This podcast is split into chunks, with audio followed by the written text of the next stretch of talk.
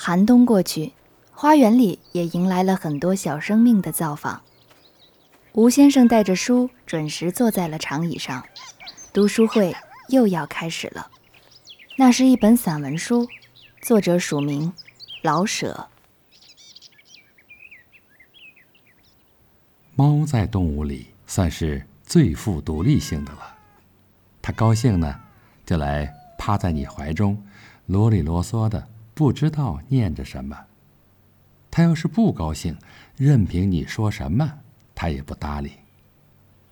可是，英国人家里的猫，并不因此而少受一些优待。早晚他们还是给它鱼吃，牛奶喝。到家主旅行去的时候，还要把它寄放到托猫所去，花不少的钱去喂养着。赶到旅行回来，便急忙把猫接回来，乖乖宝贝的叫着。及至老猫不吃饭，或者小猫摔了腿，便找医生去拔牙接腿，一家子都忙乱着，仿佛有了什么了不起的事儿。狗呢，就更不用说了，天生来的会讨人喜欢，做走狗。自然会吃好的喝好的。小哈巴狗们在冬天得穿上背心儿，出门时得抱着，临睡的时候还得吃块糖。电影院、戏馆禁止狗们出入，可是这种小狗会走私，趴在老太婆的袖子里或者衣服中，便也去看电影、听戏。有时候一高兴便叫上几句，招得老太婆头上冒汗。大狗虽不这么娇，可也很过得去。脚上偶一不慎沾上一点路上的柏油，便立刻到狗医院去给套上一只小靴子。伤风咳嗽也需吃药，事儿多了去了。可是它们也真的可爱。有的会送小儿去上学，有的会给主人叼东西，有的会耍几套玩意儿。白天不咬人，晚上可挺厉害。你得听英国人们去说狗的故事，那比人类的历史还热闹有趣儿。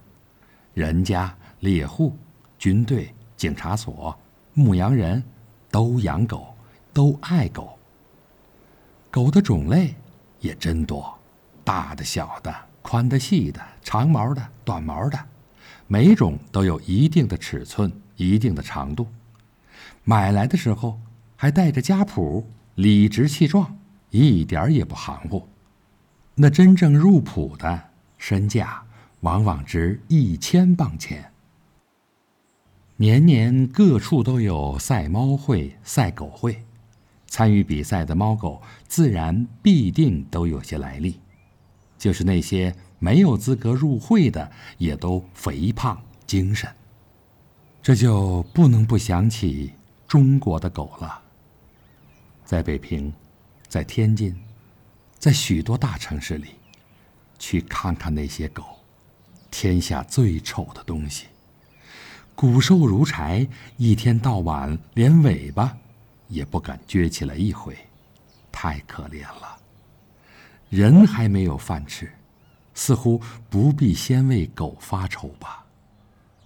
那么，我只好替他们祷告，下辈子不要再投胎到这里来了。简直没有一个英国人不爱马，那些个做赛马用的，不用说了，自然是。老有许多人伺候着，就是那些平常的马，无论是拉车的还是耕地的，也都很体面。有一张卡通，记得画的是马之将来，将来的军队有飞机、有坦克车去冲杀陷阵，马队自然要消灭了。将来的运输与车辆也用不着骡马去拖拉。于是，马怎么办呢？英国人画的这张卡通上说，他们就变成了猫狗。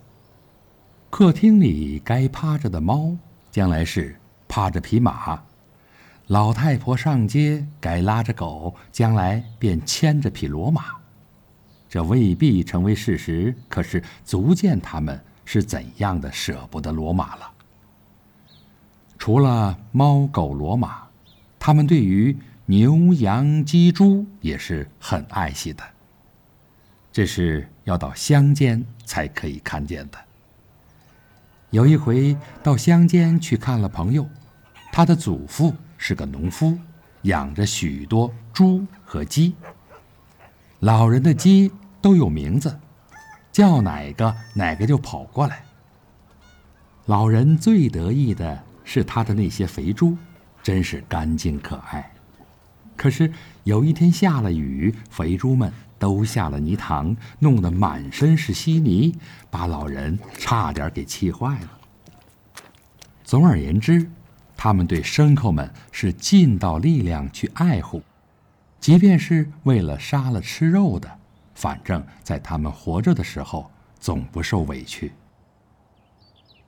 中国有许多人提倡吃素禁屠，可是往往寺院里放生的牲口皮包不住骨头，别处的畜类就更不必说了。好死不如赖活着，是我们特有的哲学，可也真够残忍的。对于鱼鸟。歌虫，英国人不如我们会养会玩养这些玩意儿的也就很少。卖猫狗的铺子里不错，也卖鹦鹉、小兔、小龟和碧玉鸟什么的。可是养鸟的并不懂教给他们怎样的教程套数。据说，他们在老年间也斗鸡、斗鹌鹑，现在。已经被禁止，因为太残忍。我们似乎也应该把斗蟋蟀什么的给禁止了吧？也不知怎么着，我总以为小时候爱斗蟋蟀，长大了也必爱去看枪毙人。没有实地的测验过，此说或者不能成立。